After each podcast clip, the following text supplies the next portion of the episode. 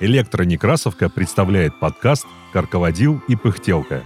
Народные сказки, легенды и былички. «Шестиголовый змей» – цыганская сказка, читает Аполлинария Острожкова. Ехали цыгане через станицу, да и купили на базаре вороную коняку. Добрая была коняка, что и говорить. Раскинулись цыгане в лесу табором, коняку в шатре на ночь спрятали. Ночью налетела неведомая сила, побила всех насмерть, ни старых, ни малых не пожалела, а коня унесла. Через год ехал по той дороге через лес молодой цыган. Припозднился цыган, жутко ему в темноте ехать. Вдруг видит, табор цыганский стоит. Молодые играют, танцуют, пожилые цыгане коней пасут, Цыганки гутарят, вечеряют. Вот подъехал к ним цыган, слез с коня и пошел к молодежи. Да и понравилась ему красивая девушка-цыганка. Он решил взять ее замуж. Начал ее уговаривать. «Давай убегать». «Не убежим мы с тобой», — говорит она. «Наш табор заклятый». «Как так заклятый?» «А вот побудь у нас до света, и увидишь». Но цыган ждать не согласился. Посадил девушку в седло и поскакал галопом. Оглянулся назад, видит, их догоняют ее отец и братья и кричат. «Сумел взять нашу дочь, сумей нас забрать с собой!» Только они доскакали до него, кочет и запели. Глянул цыган, мертвая на седле лежит невеста, а отец и братья на траве на мертвых конях лежат посинелые.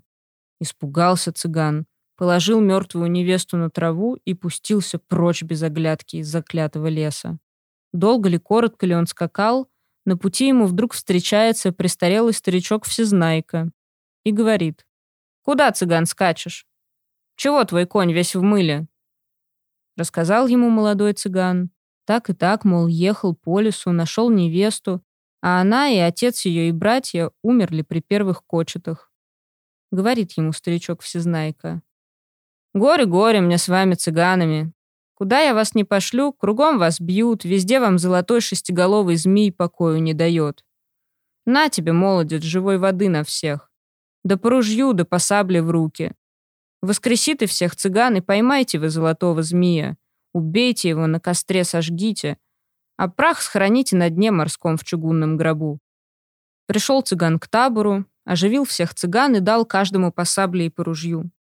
Как поехали они с песнями из лесу, увидели, что идет несчетное число людей, и с востока, и с запада, и с юга, и с севера, и все они были с мечами, и все они ловили золотого змея, что мешал жизни людской.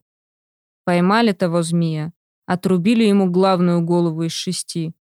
Но сам змей с пятью головами вырвался и улетел за леса и моря.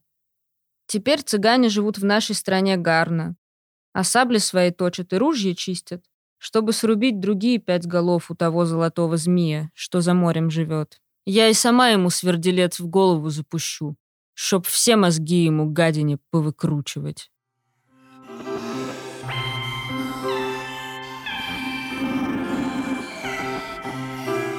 Эту сказку записал фольклорист Балабан у сказительницы Анны Геращенко в артели имени Калинина в Ростове-на-Дону в 1936-1937 годах.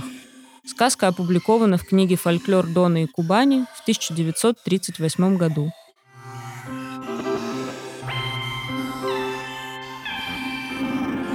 Над подкастом работали Илья Старков, Екатерина Фадейкина, Инна Маркова, Аполлинария Острожкова, Анатолий Соломатин.